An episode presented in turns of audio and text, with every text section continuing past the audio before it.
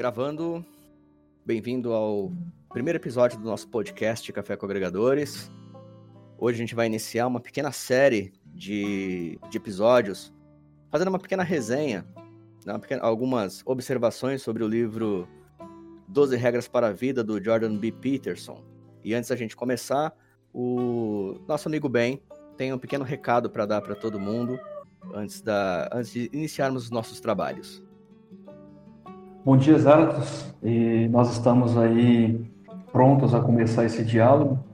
E eu quero deixar claro que nós não somos especialistas e não iremos generalizar informações, tirar do contexto geral, né? E sim um bate-papo com nossa visão de entendimento, fazer com que nós e, e os nossos colegas e todos aqueles que queiram participar, né, ouvindo esse podcast, contribuir, contribuindo com sugestões, e sim, nós possamos bater um papo saudável, expor ideias e argumentações, né? deixando claro novamente que nós não somos especialistas em nenhum tipo de assunto aqui e esse bate-papo faz parte aí de ganho de conhecimento, né? Então, é, nós possamos iniciar aí e contribuir da melhor forma possível para expor ideias para todos aqueles que queiram é, conhecer novos assuntos, para quem não conhece o livro, né, 12 Regras para a Vida, tem aí uma chance de conhecer alguns pontos. Exatamente. Só reforçando, não somos os donos da verdade, somos só dois amigos conversando sobre assuntos diversos. Esse foi um dos que chamou muito nossa atenção, então isso nos dá liberdade para falar para falar porcaria, né? é, Justamente. Então, então, vamos lá. É, só para só quem está ouvindo entender, cada um dos episódios que a gente seguir vai se tratar exclusivamente de uma única regra, né? São 12 regras que ele estabelece dentro desse, desse livro, que, aliás, também não, não podemos entender essas regras como mandamentos ou como leis, né? São simplesmente é, dissertações da qual o, o autor faz sobre as, as próprias observações dele sobre a vida. Então, hoje, né, a, o nosso primeiro episódio é sobre a primeira regra que ele coloca no livro, que é fique em pé, ereto e com os ombros retos. Por favor, bem, qual que é a sua primeira impressão sobre essa regra, de um modo geral? Olha, é um ponto interessante, porque muitos de nós assim que lê o primeiro, a primeira regra, né? É, costas eretas, ombros para trás. Mas o que é isso? Né? Como nós podemos interpretar? Então, a postura física, mental e espiritual também influencia todos os resultados de curto, médio, longo prazo. Então, é um olhar um pouco mais, digamos, amplo. Então, ele não quer dizer que você tenha que sair por aí andando de costas eretas, ombros para trás o tempo inteiro. Até porque a nossa, nossas expressões faciais, o nosso modo de andar, de gesticular, quando nós falamos, por exemplo, ele é uma característica do momento que nós estamos passando. Então, seja ela física, mental, espiritual, se nós não estamos bem é, com alguma coisa, temos aí uma adversidade, temos aí um problema financeiro, enfim, algo que atrapalhe o nosso modo de encarar as coisas, encarar a vida, por exemplo, pode impactar tanto em postura física como né, outras características que o ser humano tem. Né? Então, assim, ao meu ver, é, um, é uma regra é, que deixa aí margem para a gente ter aí uma, uma gama né, de, de, de, comportamentos que cada um de nós possa, possa ter. Né? É, existe também aí uma, uma, uma, questão nessa regra, né? Que você ficar em pé, reto, com os ombros para trás. É, isso é, denota, né, de uma forma muito clara, a postura de uma pessoa que é confiante, que é vencedora, né? E quando você lê alguns algumas livros né, e artigos sobre, é, principalmente sobre linguagem corporal, é, PNL, né, e assuntos correlatos, você percebe que sempre existe uma relação quanto à sua postura física e como o seu cérebro interpreta você. Né? Então você já percebe que nessa primeira, nessa primeira regra já fala, olha, a primeira coisa que você tem que fazer é ter a postura de uma pessoa vencedora para que o seu cérebro entenda que você é uma, é uma pessoa vencedora, uma pessoa confiante, e isso automaticamente vai te gerar uma melhora. Mas vai um pouco mais fundo, né? Isso aí também. Porque esse capítulo trata justamente sobre adversidades. É, claro. Né, nós passamos o tempo todo por adversidades, inclusive para a gravação desse primeiro episódio aqui, passamos por algumas, muitas adversidades. justamente. Mas é, a ideia justamente é você seguir né, confiante, de peito aberto para enfrentar o, o, o, dia a dia. Eu acho, claro, eu acho claro. incrível também a, a, analogia que ele faz, eu vou falar um pouco disso um pouco mais para frente, com seres de outra espécie no livro, né, para poder representar isso. E, e eu acho muito bacana, sabe, essa, essa, essa colocação dele e como que ele faz essa analogia. Talvez vai soar meio estranho para quem ainda não, não leu o livro ou se quer uma resenha, leitura totalmente recomendável. Estou lendo, né? É um livro muito bom e, e fica a recomendação de leitura. E a gente pode deixar claro também que é, muitos, muitos conteúdos né, em livros é, específicos, como esse aqui é, não quer dizer que nós tenhamos que concordar né, do início ao fim com os pontos de vista. Muitas informações que ali contém é, nos ajuda também a entender a forma com que outras pessoas também pensam. E ele, como um psicólogo clínico, né, e professor de psicologia no, da Universidade de Toronto, ele tem conhecimento de mundo para que ele possa colocar alguns conceitos que são comuns né, para muitos de nós.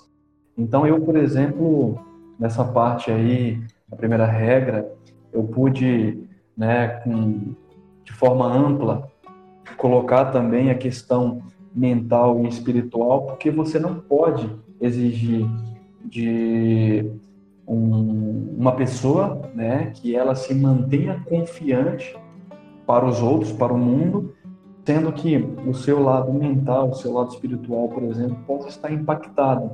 Então, eu costumo dizer que uma pessoa que tem ali o, o psicológico, é, é, é, a mente, na verdade, é, bem trabalhada, que aceita que pode ocorrer adversidades, que nem tudo aquilo que nós planejamos vai acontecer como nós planejamos, pode ter também ali uma confiança um pouco maior e ele possa sim mostrar para os outros no dia a dia que ele tem a confiança com postura ereta, entre, entre outras coisas, né? É um entendimento aí é, bem amplo, depende muito também de quem lê e de quem, de como interpreta, né, Zardos? Com certeza, cara. E inclusive aí você acaba me, me, trazendo a deixa de justamente falar o que eu queria falar um pouco mais para frente, mas eu vou falar agora. É justamente, sobre a, é justamente sobre a analogia que o Jordan Peterson faz nesse, né, nesse capítulo, é, que talvez, como falei, talvez cause estranheza para quem não leu o livro ainda, mas eu recomendo, né? Que é uhum. justamente a analogia que ele faz com o ser humano e lagostas, né? Porque no reino animal, né, a lagosta ela é, ela, ela ela é territorialista, né? Então ela, ela, ela sempre ela vai entrar em embate com uma outra lagosta para poder vencer ali a batalha. E justamente o que acontece, né? Quando elas vão para a luta, elas justamente ficam numa postura para parecerem maiores. Aliás, isso é comum em todo o reino animal, né? Você pode ver muitos animais fazem isso, né? Eles estufam o peito, eles é, abrem os braços, né? Como uma forma de intimidar o adversário. Mas uma, a coisa curiosa é que, especificamente no caso das, das lagostas, né? Quando a outra é derrotada, ela se mantém em postura de uma lagosta derrotada, ela se encolhe, ela, ela, ela se submete realmente àquela situação, né? Enquanto a outra permanece ali com o, o com a postura de uma vitoriosa, né?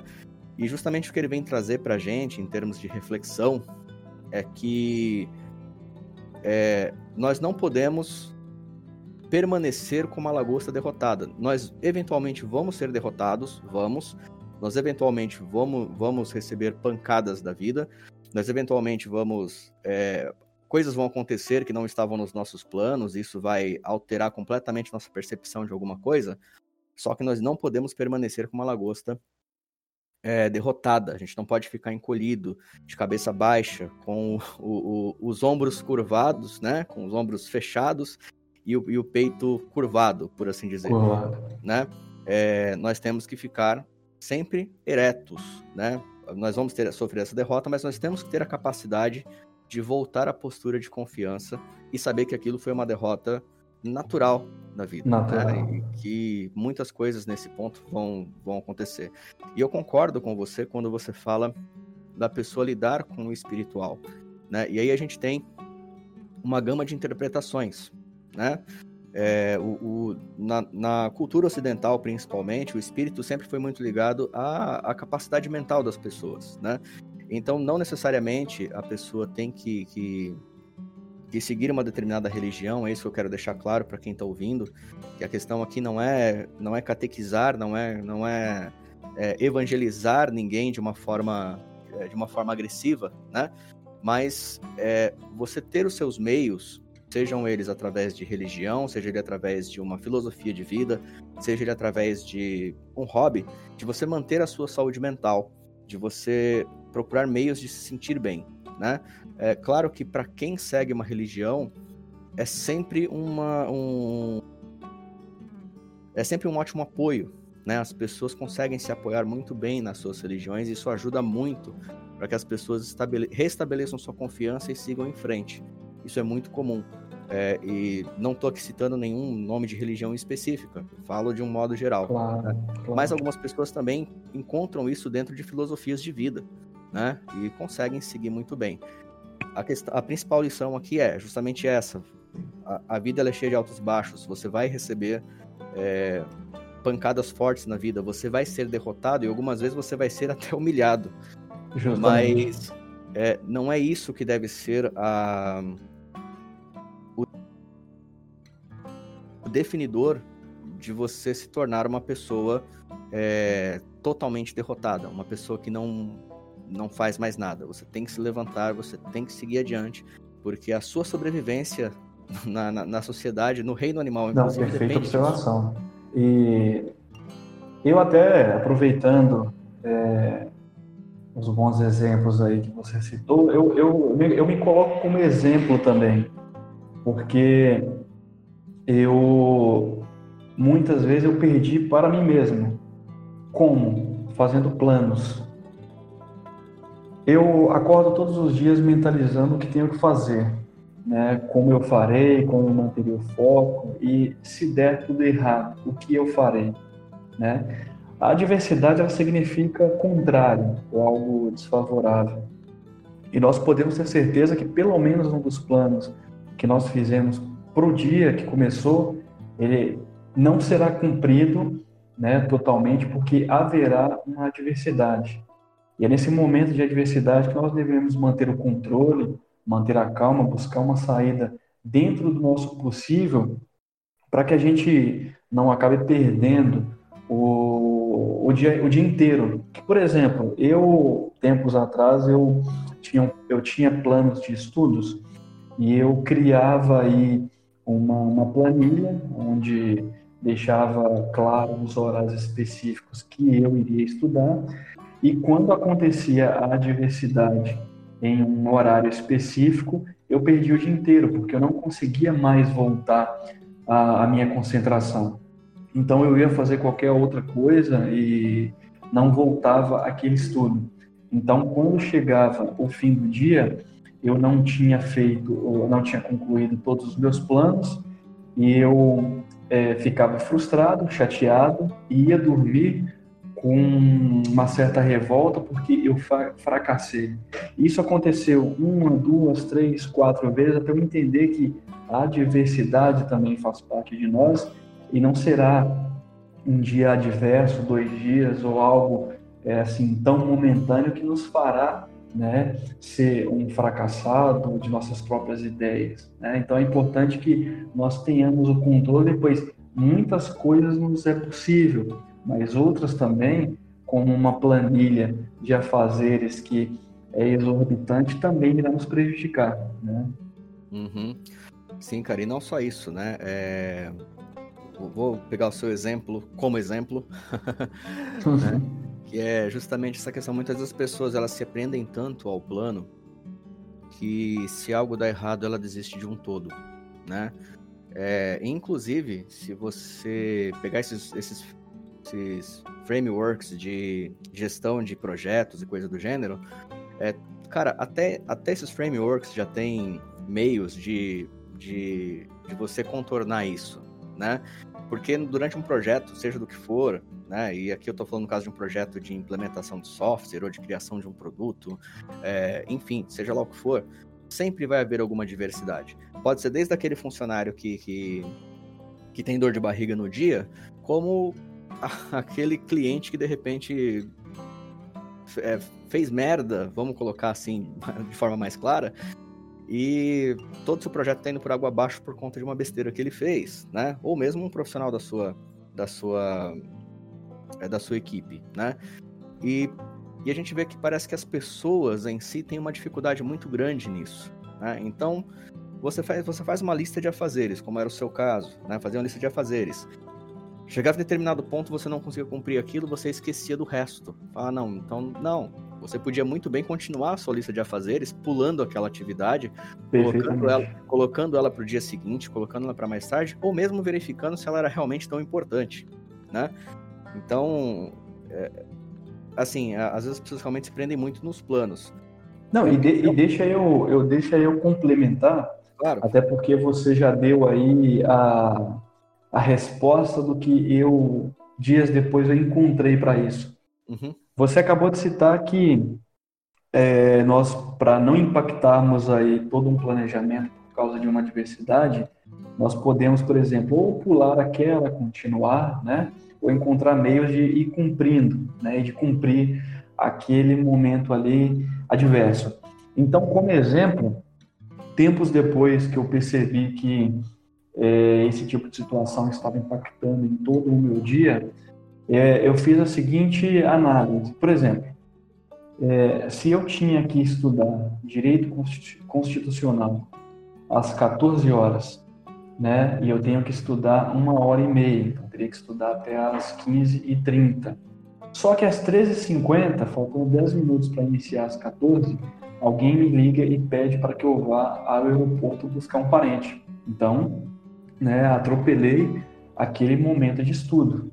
Então, para que eu não deixasse de cumprir esse estudo é, na semana, né, dentro do meu planejamento, eu comecei a fazer o seguinte: eu comecei ou colocar esse horário em uma outra, em um outro período, né, da, da semana, para que eu pudesse encaixar, ou caso eu não tivesse é, horários aí disponíveis para que pudesse cumprir esse, essa carga né, já planejada, eu, eu quebrava ele em pequenos blocos. Por exemplo, deixava de assistir um episódio de uma série, por exemplo, na segunda, e colocava ali 20 minutinhos de aula. Terça-feira, mais uns 10. Entendeu? Então, chegava aí até o final da semana, por exemplo, é, e eu já tinha cumprido, né, encontrando uma forma de é, encaixar aquele período de, de, de, uma outra, de uma outra maneira. Porque, para mim, antigamente, o importante era, se eu tenho algo marcado às 14, que vá até às, às, às 15 e 30, tem que iniciar às 14 e finalizar às 15 e 30. Se não for assim, não dá para ser feito. Não é bem assim, né, Zatos? Cara, como você é chato, hein? É, é, justamente isso, né, cara? Mas assim, é, é, isso também não significa que as pessoas não devam fazer planejamento, né? Que a gente também vê muito isso, né, nas pessoas. Alguns querem fazer tudo extremamente é, planejado, e aí se algo dá errado, abre mão de tudo. E do outro lado, você vê pessoas que não planejam absolutamente nada e querem que a coisa dê certo, né? Então são dois extremos que normalmente não funcionam né? Normalmente são dois extremos que não funcionam, porque a qualquer momento você vai ter adversidades. E, e aí tem aquele cara que não, não vou planejar nada porque eu vou ter um problema, então é melhor eu não planejar, né? E tem o cara que vai, né, que vai falar, não, é, vou planejar tudo certinho, porque eu, eu sou metódico, eu gosto de tudo muito bem organizado. Só que se alguma coisa sai fora do planejamento, ele fala: ah, meu plano não deu certo, acabou, vou ficar por aqui.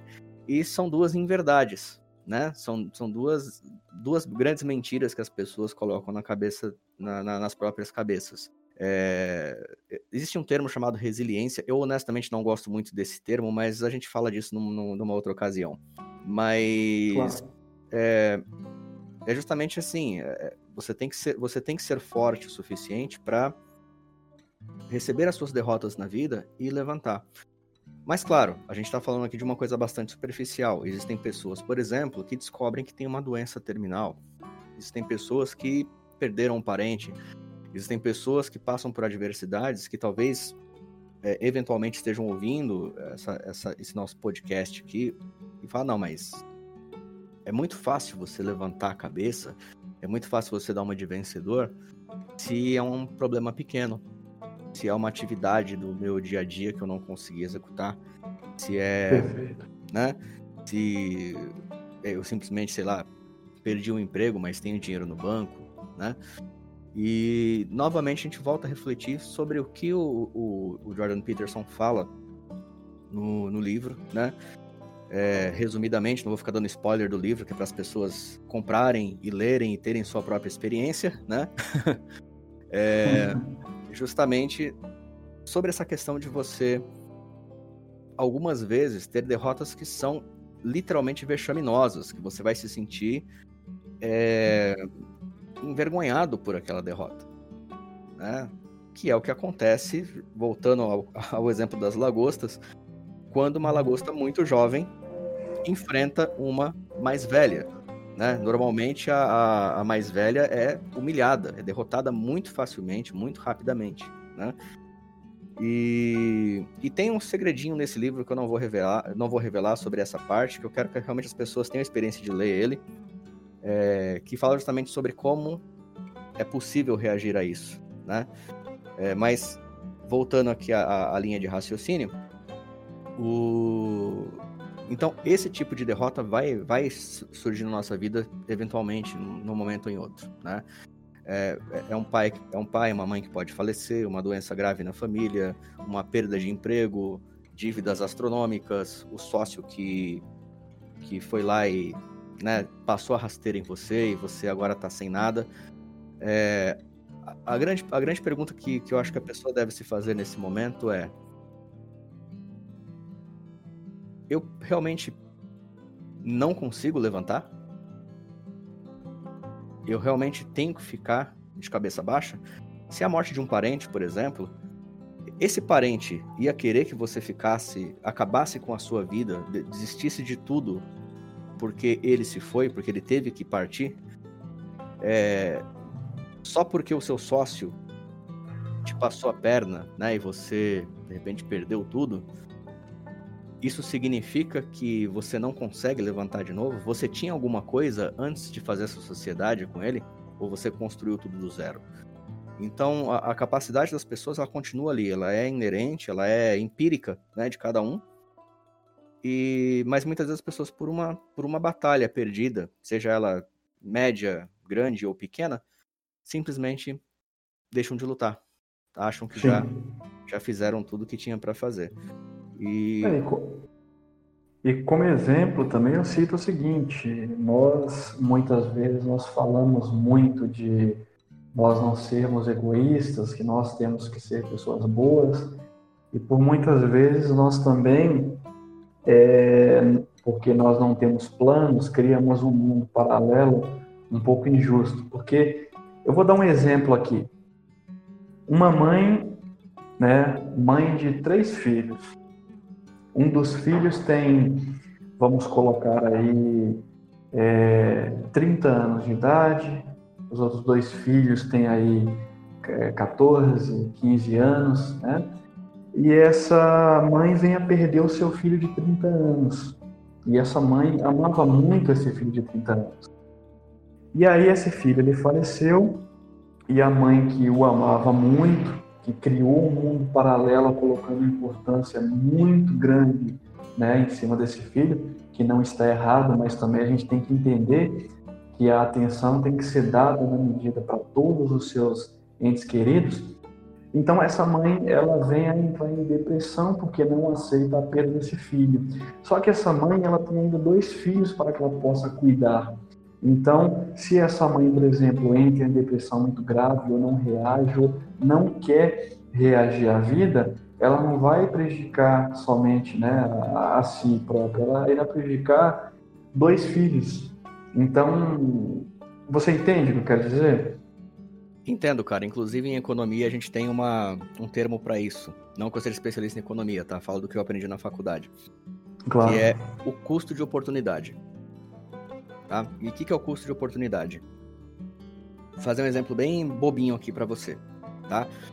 É, imagina que você tem duas opções: você ir visitar sua mãe no interior ou assistir Netflix com a sua namorada, certo? O que, que você está escolhendo fazer? Se você escolheu ir para o interior é, visitar a sua mãe, o custo de oportunidade foi você ficar em casa com a sua namorada assistindo Netflix, certo? Então era o que você podia fazer e não fez por conta de outra coisa, tá? É, e se enquadra bastante nesse, nessa questão do, do, do, que você falou, porque olha só, se as pessoas passarem a analisar o custo de oportunidade delas o tempo todo, elas vão ver que elas vão conseguir fazer escolhas, inclusive, na minha opinião, ter mais ânimo para poder continuar a vida, né? Então, no caso que você colocou aí de uma mãe que tem três filhos, um veio a falecer e ela fica em depressão, certo? É, não significa que ela não vá sentir a dor do filho, é claro que ela vai sentir, o luto vai permanecer, ela nunca vai se esquecer desse filho. Não é isso que a gente está falando, né? Mas a questão é, olha só o custo de oportunidade. Se ela optar em simplesmente é, não procurar ajuda, se for o caso, né? Porque depressão é coisa de ajuda. Você tem que procurar um psicólogo, um psiquiatra, muitas vezes até, para poder tratar uma depressão, né? Justamente. Então, assim, se a pessoa opta em não procurar ajuda, caso ela não consiga sair dali sozinha, né? O custo de oportunidade dela vai ser justamente ver os outros dois filhos precisando dela sem ela conseguir ajudar. Justamente. Entende? É... E, procurar, e procurar ajuda é, já mostra também que você está lutando contra a adversidade. Né? Procurar ajuda é, é justamente um mecanismo é bacana de defesa e mostra a sua força, porque nós, como seres humanos, nós somos passíveis a ter vários problemas e inclusive os sentimentais que muitas vezes nós sozinhos não conseguimos né, solucionar. E buscar ajuda já é mostrar força, né? Sim. Sim. E significa principalmente que você não quer permanecer derrotado. Justo. Ah, então, quer dizer, você recebeu um baque muito grande, você foi é, você foi humilhado, você foi surrado, você está sangrando, você está quebrado, mas você não quer permanecer nessa posição. Né? Então, é até por isso que as pessoas falam que quem tem coragem de procurar ajuda é muito mais forte do que aquela pessoa que é orgulhosa e que não procura ajuda e que prefere continuar tropeçando. Né? né? Porque a pessoa que está tropeçando ali, querendo mostrar que tem força, na verdade ela só está tentando um efeito pavão, né? Ela só está querendo mostrar para as pessoas que ela está bem, mas normalmente ela não está bem. Já no caso de uma pessoa que ela percebe que ela precisa de ajuda, ela fala: Não, eu não quero permanecer assim. Eu não quero ficar assim, mas eu não sei como sair disso sozinho. Né? Então, vou procurar um psicólogo, um psiquiatra, é, um médico, alguém para conversar, vou fazer um hobby, enfim. É, a, a pessoa procura formas né, de sair daquela, daquela daquele estado na qual ela se encontra. Isso é extremamente Justamente. importante. Acredito que eu acho que já passou por uma que... situação assim, né? Parecida, pelo menos. É, justamente. E, eu acho também que, que o importante é nos conhecer, né?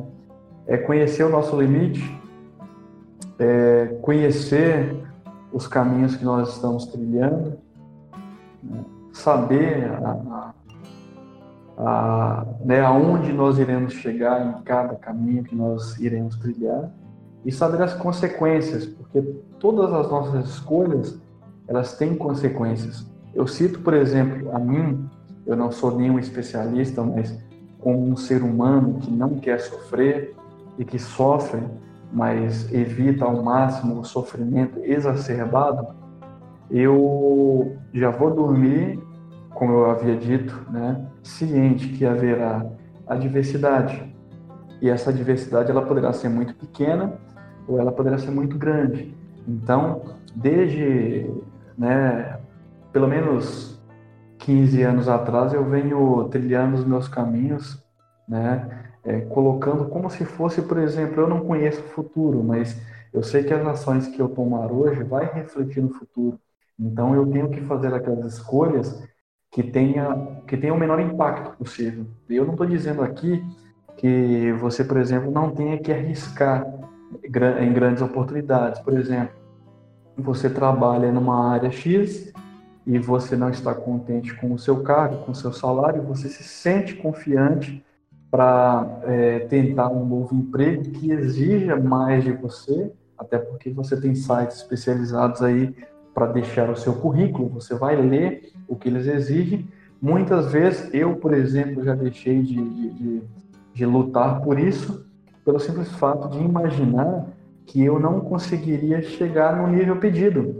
Ou uhum. seja, né, é um ponto, assim, muitas vezes, claro, eu sei que nós, é, quando nós estamos acomodados, quando nós estamos é, tranquilos no nosso local, nós é, nos sentimos mais é, confiantes para permanecer ali, mas muitas vezes nós estamos perdendo grandes oportunidades que são nossas, né, pelo simples fato de muitas vezes não confiar no nosso, no nosso potencial.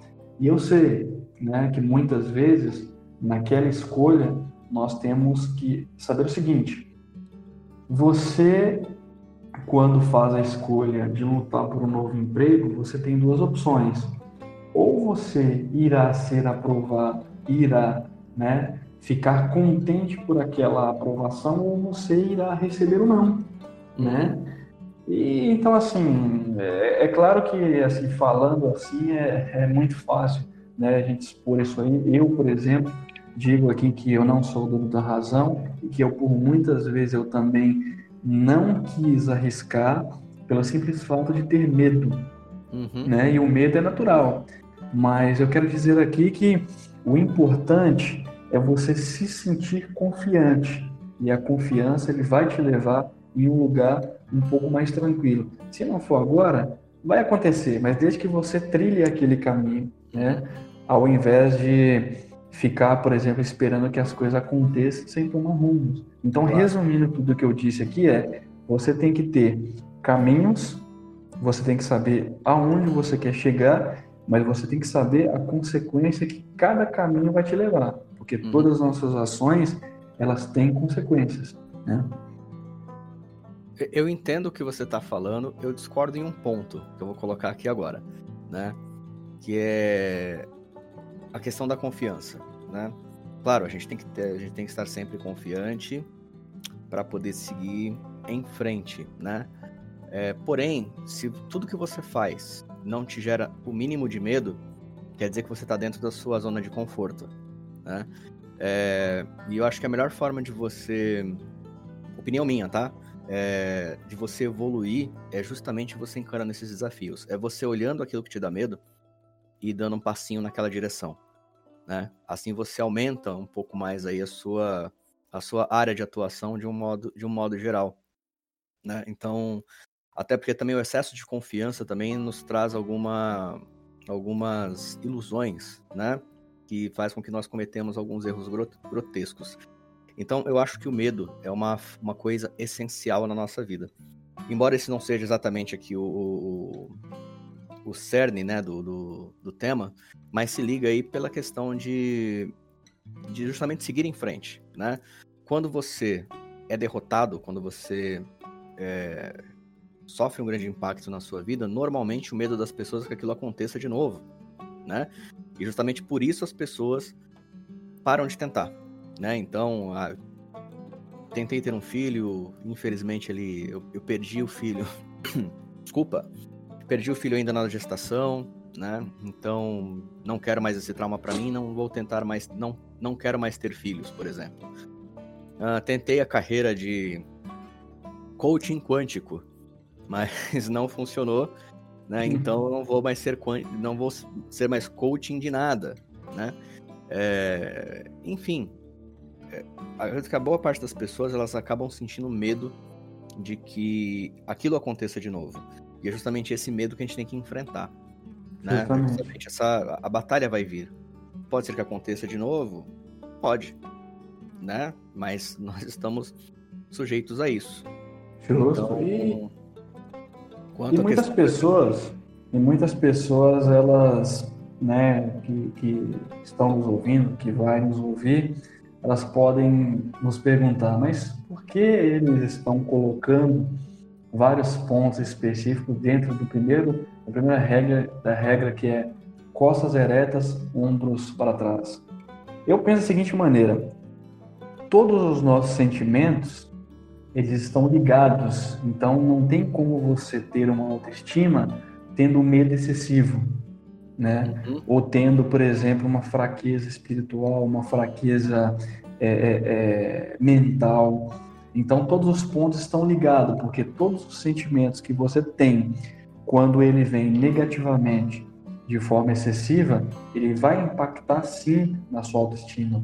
Eu, por exemplo, se eu tenho muito medo de arriscar algo, ou, por exemplo, eu tenho muito medo de criar uma planilha de afazeres, porque eu não confio totalmente em mim, eu vou acordar amanhã com certeza com os ombros, é, sabe, assim, para frente, cabeça baixa, né? Então, impacta, impacta. Então, não, não creio que nós estamos fugindo totalmente do assunto, né? Nós estamos expondo vários detalhes que são muitas vezes é, longos, mas que tem aí, né, tudo a ver com a autoestima, com a maneira que nós é, com a maneira com que nós agimos, né, no, no mundo exterior, né? Cara, isso me leva a uma, uma reflexão que veio agora, justamente aqui na cabeça, né, cara? É, existe, quando você fala de desenvolvimento pessoal, Existem basicamente três zonas: a zona de conforto, certo? A, a zona de desconforto e a zona de pânico. É... Seria justamente a zona de conforto é o que você tá bem, né? E é onde você. Muitas pessoas tendem a permanecer. A zona do desconforto, é, algumas literaturas têm outro, outro nome para isso, é justamente aquela zona que te dá um certo medo. Né? Exemplo, aquele emprego novo, aquela promoção, que você de repente não tem certeza se você tem todas as habilidades para tomar conta daquilo. Né? Porém, tem a zona de pânico. Né? A zona de pânico é onde você certamente não tem habilidade para aquilo e você tem consciência que você não tem habilidade para aquilo. Né? Se a gente fosse comparar aqui, imagina uma pessoa que tem medo de altura, mas ela quer enfrentar esse medo ela não vai começar subindo o Monte Everest. Certo? Ela tem que começar através ali de, de desafios maiores. A zona de conforto dela é o chão. Né? Ela, não, ela não se sente bem se ela sair do chão. Né? Então ela tem que começar a vencer isso pouco a pouco. Uma escada, né? enfim, uma casa de, de o teto de uma casa, depois uma casa de dois andares e assim sucessivamente, né?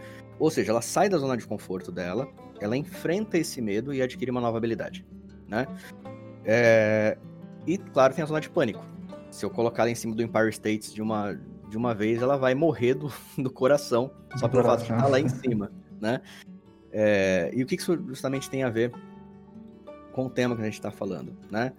Da mesma forma, é... a vida sempre vai trazer pra gente desafios, lutas e sim, derrotas, né? Se você está tomando uma decisão, seja ela qual for na sua vida, qualquer direção que você está indo, né? É, obviamente você deve calcular os riscos, né? É, você deve saber que você vai ter batalhas, algumas vão ser muito grandes, mas para tudo que você faz, você vai ter que realmente calcular esses riscos. Né? E ficar de costa ereta, botar os ombros para trás e partir para cima. Não tem jeito. Né? Eventualmente. Pode acontecer alguma coisa que vai te deixar em pânico. Com certeza isso pode acontecer. Acho que todo mundo já passou por algo parecido. Normal, é, normal. Acho que se, Faz acho parte, gente, né? É, eu acho que se a gente sentasse, se sentássemos todo mundo numa, numa, numa sala para conversar a respeito dos nossos traumas e de coisas que aconteceram na nossa vida, é, eu acho que para muitas pessoas, coisas que eu passei que para mim foram extremamente difíceis, para outros seria mamão com açúcar e vice-versa. Talvez algumas coisas que para as pessoas foram muito muito difíceis para mim seria seria normal. Mas a questão é, isso aconteceu comigo, aconteceu com você, aconte aconteceu com várias pessoas nesse mundo e acontece e vai continuar acontecendo. Isso não vai impedir você de viver. Isso não vai impedir você de continuar seguindo em frente. Certo? Claro, talvez você precise de uma recuperação, talvez você precise de uma injeção de ânimo, talvez. Mas a questão é, se você ficar olhando para a derrota o tempo todo, você vai permanecer sendo a lagosta derrotada. E não é essa a intenção. Se você não, se você da mesma forma, se você não tiver coragem de enfrentar a outra lagosta, você nunca vai saber se você é capaz de derrotar a lagosta ou não. Então, qual lagosta você quer ser? Certo? Aqui, com a... certeza, com certeza a derrotada, pelo menos momentaneamente, pode até ser, né? Porque a adversidade está aí o tempo inteiro. Mas amanhã eu vou cobrar. amanhã eu vou pedir revanche. Exato, você está entendendo? Então, assim, essa é a grande questão. E, e, e aí é onde entra a, a, a reflexão né, entre o tema e, por exemplo, essas questões de problemas, de medo que as pessoas têm, né? É, e como a gente consegue enfrentar. Tudo bem, cara, você vai passar por algum problema, você eventualmente vai perder. É impossível uma pessoa viver sem perder nada. Se ela não perdeu nada, é porque ela nunca teve nada. Pesado isso, hein? não, com certeza. E, né? e eu aproveito, eu aproveito para emendar também, eu fazendo leituras, né? do Dr. Augusto Cury e é, futuramente a gente pode trazer alguns pontos específicos. O que mais hoje em dia atrapalha as pessoas é, de aceitarem, terem aí uma autoconfiança, é justamente porque muitos pais não ensinaram seus filhos a perderem. Por exemplo, Exatamente. Eu, né, eu te chamo para jogar, por exemplo, uma partida de dominó uma partida de dama, né? Coisa eu sou seu pai. Eu, eu, sei que eu tô velhinho, mas não precisa, não precisa escrachar para todo mundo assim. Não. não, mas eu também não tô muito atrás, não. Mas eu queria até compartilhar com você uhum. que em 99 para 2000 eu fui o campeão municipal de dominó. Olha que coisa chique, cara. parabéns, cara, parabéns. Eu já sei que não desafio você pro dominó, tá? eu, sinceramente, eu acho que ganhei mais a confiança, porque eu era péssimo em dominó. Como eu ganhei, não sei, talvez eu, eu sabia um pouquinho mais do que meus adversários, né? Então, dando um exemplo aqui que eu, que eu, estava, que eu estava passando, eu sou o seu pai e eu te chamo para e você é meu filho, eu te chamo para jogar uma partida de dominó ou dama, enfim, o que seja. Vamos colocar aí um jogo de futebol no, no, no Xbox, enfim. E para que eu não, não deixe você triste porque você não sabe jogar direito, eu facilito as coisas para você. Na partida de dominó, por exemplo, eu deixo você ganhar. Na partida de dama, eu deixo você ganhar. Uhum. Na partida de futebol, eu deixo você ganhar. Tudo bem, eu não te deixei triste, deixei super feliz, eu também fiquei feliz por não te deixar ter te deixado frustrado. Só que vai chegar um momento da vida que você vai perder. Ou seja, por exemplo, um relatório mal feito que você fez um trabalho, seu chefe chamou a atenção, ou por exemplo, um, algo que você encarou e você errou, você vai se autopunir de tal forma que você vai achar que você é um dos piores seres humanos que existe que não tem capacidade para nada. Então, creio eu né? E não posso dizer que sou especialista porque não tenho filho, mas é importante sim você ensinar que você vai a perder, que você vai perder e que você vai ter desafios que você não irá conseguir e se trata de uma evolução, né? Mas a gente não pode criar pessoas também que só conheçam a vitória, né? Porque quando vier a derrota não saberão como lidar, né? Exatamente, cara. E, e aí vem uma outra questão, né, cara? Algumas pessoas, existe um, um, um determinado grupo de pessoas que fala muito sobre questões de é, igualdade, né? Igualdade de oportunidade. Só que isso não existe. Essa é a grande verdade. Isso não existe. Isso é impossível. Isso é utópico. É... Todas as pessoas elas vão estar a par aí das suas próprias condições e nunca elas vão ser idênticas, nunca. Né? Se você dá a condição de todo mundo vencer de forma igual, você está sendo injusto com alguém. Imagina aí o, o, o Sam Bolt. Você acha que ele começou a, a correr daquele jeito como? Quantas vezes esse cara não perdeu? Será que ele, ele nasceu correndo daquele jeito? Eu garanto para você que não. Ele pode ter um talento natural, obviamente, mas eu garanto que com certeza, cara, no começo da vida dele, ele perdeu, ele tropeçou, ele caiu. Agora você imagina um cara que treinou o tanto quanto ele treinou. Imagina um cara que, que é medalhista, como ele é, recordista, é, indubitável. De repente, por uma questão é, é, moral, né? Meramente moral, não chega nem a ser moral, na verdade, né? É mais, é mais ideológica esse cara ser obrigado a chegar junto comigo na linha de chegada. Entendeu? Imagina isso, né? Então, se, se, a gente, se são essas regras do jogo, eu nunca vou me sentir derrotado, claro, né? O que vai ser, na verdade, um grande, um grande problema meu.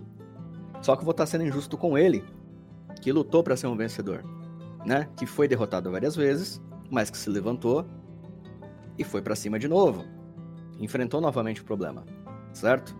Justamente. Então, é, quando você tem essa, essas questões, como você bem colocou aí, das pessoas nunca sentirem a derrota na, na, na vida, é, a hora que ela chegar vai ser algo extremamente grande para elas, vai ser muito novo para elas, né? Então, sim, na questão do, do,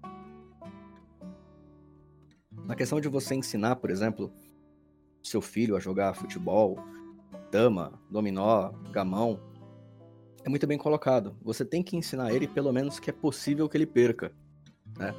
É claro que não vai ser legal para ele se toda vez você derrotar ele, simplesmente porque você sabe mais, né? Isso vai mexer com a também com a autoconfiança dele, ele vai falar, putz, eu nunca vou derrotar ele.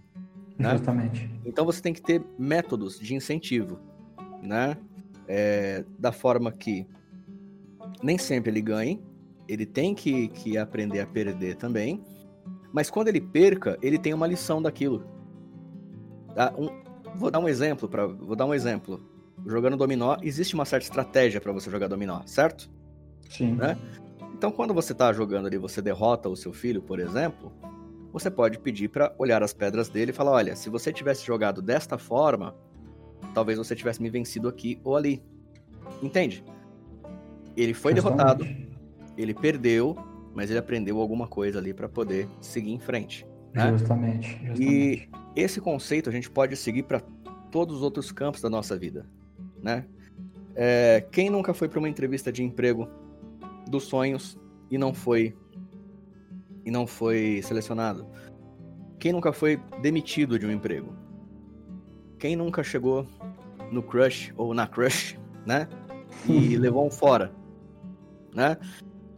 Quantas pessoas não estavam com a pessoa que elas queriam, que achavam que era o amor da vida delas, e de repente essa pessoa foi embora, terminou com você por outra pessoa, porque se mudou, ou porque só queria mudar de ares, né? Quantas pessoas não, não perderam entes queridos? Então, a derrota, ela faz parte da nossa vida. A vida inteira nós vamos passar por lutas e eventuais derrotas. A pergunta que você faz é: qual que é o custo que você quer, que você quer arcar com isso? Justamente. Você prefere nunca mais lutar e permanecer ali derrotado? Ou você vai ficar de pé, vai deixar o peito ereto, colocar os seus ombros para trás e vai continuar enfrentando. Vai pedir a revanche. Vai pedir a revanche. Ou de repente até uma luta maior. Né? Porque tudo tem que ter um aprendizado. E eu acho que esse é o principal problema. Muitas pessoas elas sofrem um baque e elas preferem não aprender com aquilo. Elas simplesmente deixam de fazer. Simplesmente Justamente. largam aquilo de lado e set finir. Volta novamente aquela questão do medo, né? Claro, Justamente. ninguém quer se machucar, obviamente. Só que, né, se você vai fazer qualquer coisa, você está se colocando num determinado risco. Todo mundo que gosta de dirigir, todo mundo não, né? Tem gente que não gosta. Mas a maior, da, maior parte das pessoas gosta, por exemplo, de dirigir, andar de motocicleta. Mas isso envolve um risco.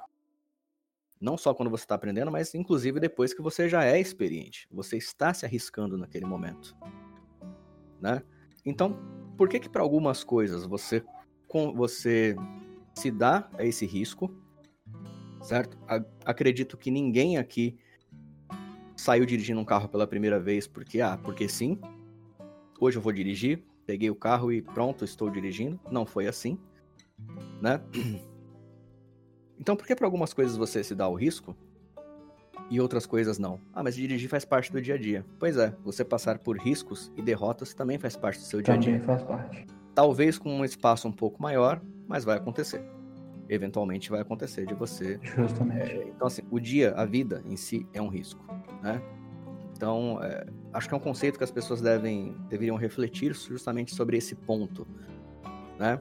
É, não estou dizendo aqui para a pessoa que quer montar o próprio negócio chegar hoje lá no ou amanhã no no patrão dele, mandar o patrão catar coquinho, pegar os direitos dele e tentar montar alguma coisa. Não estou dizendo para as pessoas fazerem isso assim do nada. Mas também estou dizendo por que não. Também estou dizendo. Planejamento, né? Exato. Nós temos que ter planejamento. Exato. Saber onde nós queremos chegar e como nós podemos chegar e se vai ser um bom resultado ou não. Né? Exatamente. Cara, tem um, um, um poema do Charlie, Bus Charlie Bukowski é, com o nome de Role os Dados, né? E uma coisa que ele coloca, eu acho que tem muito a ver com essa, com o que nós estamos falando aqui. Deixa eu procurar esse. Eu acho que eu tenho esse poema aqui, inclusive. Me dá só alguns segundos enquanto eu encontro ele. Claro. É, mas ele trata justamente sobre essas questões, né? De você. Aqui, encontrei. Né, de, de você seguir em frente, né? Charlie Bukowski foi um, foi um, um poeta, né? Ele, ele tinha o sonho de ser escritor, é, nunca fez questão de ser um exemplo em nada na vida, é, mas ele passou a vida inteira tentando ser escritor. Ele passou por uma vida muito difícil, porque o que ele queria era ser escritor, né? É, então, vou, vou, pegar só o primeiro trecho do poema, mas acho que ele já ilustra bem o que ele quer dizer desde o começo. Então, se você vai tentar, vá todo o caminho. Caso contrário, nem mesmo comece. Se você vai tentar, vá todo o caminho. Isso pode significar perder namoradas, esposas, parentes, trabalhos e talvez a sua mente. Vá todo o caminho. Isso poderia significar não comer por três ou quatro dias. Isso poderia significar congelar em um banco de praça. Isso poderia significar prisão. Isso poderia significar escárnio, zombaria, isolamento. Isolamento é o presente. Todos os outros são um teste da sua resistência, de quanto você realmente quer fazer isso. Esse é só o primeiro trecho do, do, do, do poema. Ele segue uhum. pegando muito mais pesado. Impactante. Bastante, né? Bastante. E, e eu acho que ele se enquadra né, nesse, nesse nosso tema aqui. Quer dizer, você quer fazer, você precisa fazer alguma coisa, você tem que rolar os dados, você tem que seguir em frente, você tem que. É, você com certeza não vai conseguir fazer o que Charlie Bukowski fala nesse, nesse poema, se você primeiro não ficar de pé, ereto, com o peito estufado e com os ombros para trás. Você não consegue. Você Boa não colocação. consegue. Né? E, e, então, quando você precisa fazer alguma coisa, faça. Faz. E vai com tudo. Vai com tudo. Justamente.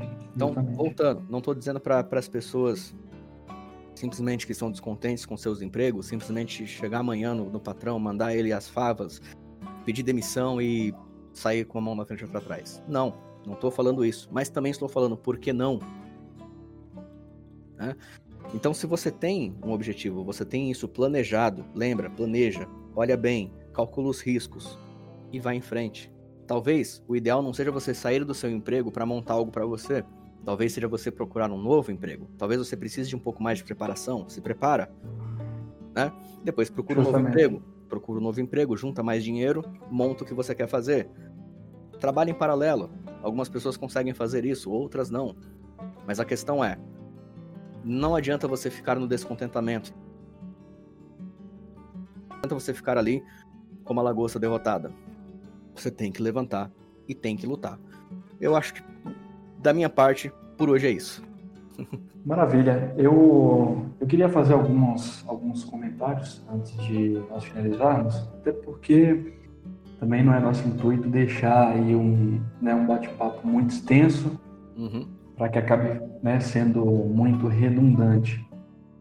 Uma das perguntas que eu me faço é, todos os dias, porque eu também sinto preguiça, eu sinto descontentamento, eu me sinto muitas vezes, é, eu sinto medo. Então, assim, isso é inerente ao ser humano.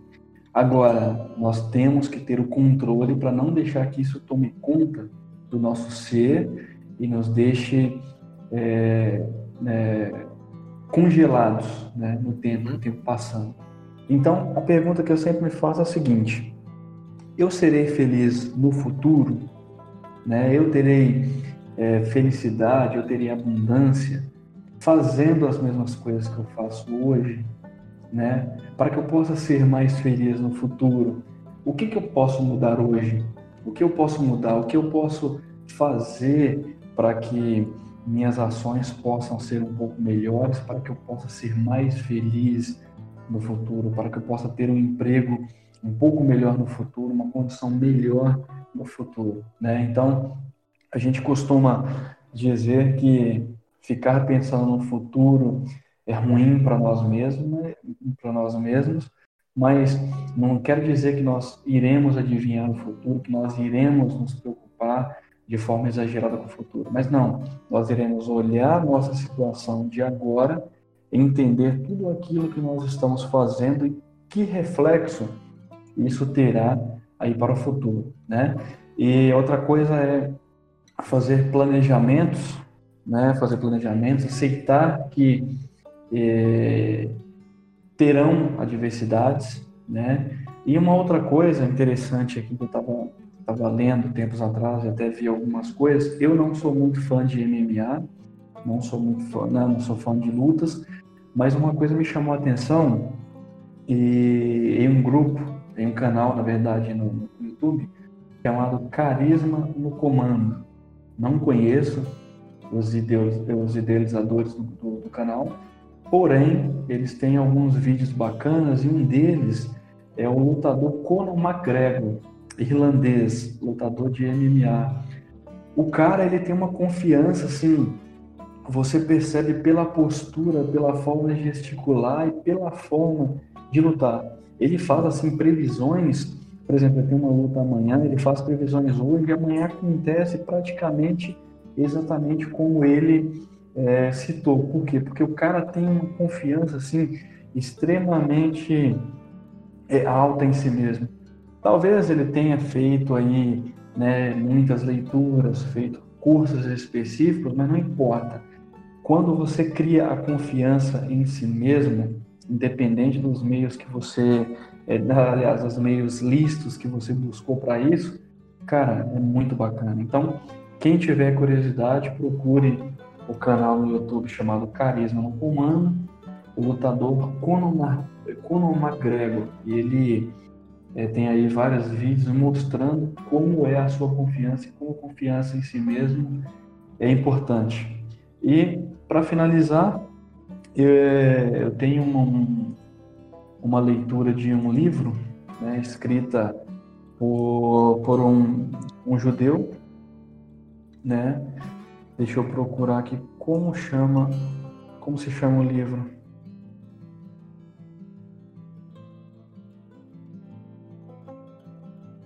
Ó, para aqueles que é, tiveram momentos ruins, né, e acreditam que fizeram muitas coisas boas, que são pessoas boas, que são pessoas que não merecem passar por momentos desagradáveis, é, o livro ele se chama Quando Coisas Ruins Acontecem às Pessoas Boas. O autor do livro é o Harold Kushner, ou Kushner, não sei como se pronuncia, mas é um excelente livro. É uma publicação de 1981 e ele cita aí vários momentos que aconteceram com pessoas boas, né, momentos ruins que aconteceram com pessoas boas e como essas pessoas passaram a enxergar o mundo. Então, são dois, são dois, né, dois temas aí que eu cito que são muito interessantes. Então, uhum. pesquisar sobre a, a confiança do Conor McGregor e a leitura do livro Quando Coisas Ruins Acontecem às Pessoas Boas. É isso aí, cara. Uma ótima, uma ótima leitura a ser feita. Não fiz ainda, mas eu vou fazer já que você recomendou. Não, e já digo de antemão o seguinte, e já digo de antemão o seguinte, embora é, tenha sido né, um judeu conservador, um rabino, né, uhum. conservador, tenha escrito esse livro, ele nós temos que interpretar é, é não olhando para nossa religião, para nossa filosofia, mas simplesmente né, olhar a experiência de pessoas que passaram por momentos ruins e como elas superaram, como elas, né, é, com qual, quais foram as suas reações diante dessas adversidades. Então, é, aqui não, né, eu fiz uma leitura totalmente é, desmembrada do uhum. religioso, mas levando em consideração a forma com que essas pessoas lutaram com essas adversidades. Então, eu coloco essa observação também. É, lembrando aí, né, bem, que se por acaso a pessoa ouviu a palavra judeu, conservador, é, e fez qualquer ligação com, com com algum parâmetro é, de espectro, seja político, seja de espectro religioso, para por aí, cara. Não é essa a nossa proposta, muito pelo contrário, né? Muito pelo contrário. A proposta aqui é trazer é, linhas de pensamento, trazer reflexões sem esse cunho diretamente, tá? Na verdade, nem indiretamente é a nossa intenção Não. trazer informação com qualquer tipo de cunho é, qualquer tipo de estereótipo, seja ele de, de cultural, político ou religioso. Tá? Temos nossas crenças, temos os nossos valores, obviamente, como qualquer pessoa no mundo. Mas a ideia aqui justamente é, é quebrar essa, essa barreira, que na verdade não existe, é uma barreira autoimposta pelas pessoas, que às vezes escutam a palavra conservador e já não querem ouvir, já não querem fazer parte disso. Escutam que é, é um judeu, então já, já atribuem isso a um cunho religioso além do que realmente a, a obra se propõe. Então não é essa a ideia. Tá? Justamente. A ideia é realmente deliberar sobre, sobre diversos assuntos. Tá? É, bom, eu sobre esse tema eu já não tenho, acho que mais nada a colocar, pelo menos não hoje. Talvez a gente vá rever alguma coisa no futuro. Só reforçando o nome do livro que a gente está fazendo essa, é, não vou dizer análise, que a gente não é ninguém para analisar ninguém aqui, né? É, do, da qual nós estamos deliberando e debatendo aqui sobre os pontos. O nome do livro é 12 Regras para a Vida, um antídoto para o caos, do Jordan B. Peterson. Tá? Ele é professor na Faculdade de Toronto, no Canadá, de psicologia, inclusive se tornou um nome bastante proeminente aí por conta da sua batalha sobre a quanto à liberdade de expressão. Né? É, quem não conhece ele, recomendo que você passe a conhecer. Não estou dizendo que você deva concordar com todas as, as, as opiniões e posições dele, mas muito do conteúdo que ele traz pode ser aproveitado sim, até por você que discorda das posições dele em vários aspectos, tá? É, lembrando que acima de tudo ele é um psicólogo e, e muito experiente na área. Tá? Então o nome do livro é 12 Regras para a Vida, o Antídoto para o Caos. E nos próximos episódios aqui do, do nosso podcast a gente vai falar um pouco mais sobre as outras regras, né? trazendo uma por uma aí, para que as pessoas venham refletir um pouco sobre elas. E espero que isso traga também o interesse das pessoas em ler esse livro. Né? Também é a nossa intenção aqui que as pessoas abram a, a mente para mais conteúdo, para mais conhecimento e, inclusive, para discordar de pontos de vistas, né? Que isso é essencial para que a gente chegue para que a sociedade evolua como um todo. Sem discordância de pensamento, nada evolui. Você sempre vai permanecer na, na, na zona de conforto. Isso não é bom. Isso não é bom. Beleza? Bom, eu vou ficando por aqui. Bem, quer colocar mais alguma coisa? Não, por mim tá, tá perfeito. Nós conseguimos expor aí nosso ponto de vista sobre o primeiro, a primeira regra, né? É claro que existem muitas outras por aí, e cada um de nós fazendo a avaliação, nós iremos entender cada vez um pouquinho mais. Então, é, creio que foi um bate-papo bem proveitoso, onde eu aprendi né, alguns outros pontos, porque dialogar também nos faz pensar, nos faz expor ideias que muitas vezes nós nem imaginamos que estamos pensando. Sai ali na cachola, né? Exatamente. e a gente expõe. Tranquilo então. Então vamos ficando por aqui. A gente encerra por aqui esse nosso episódio.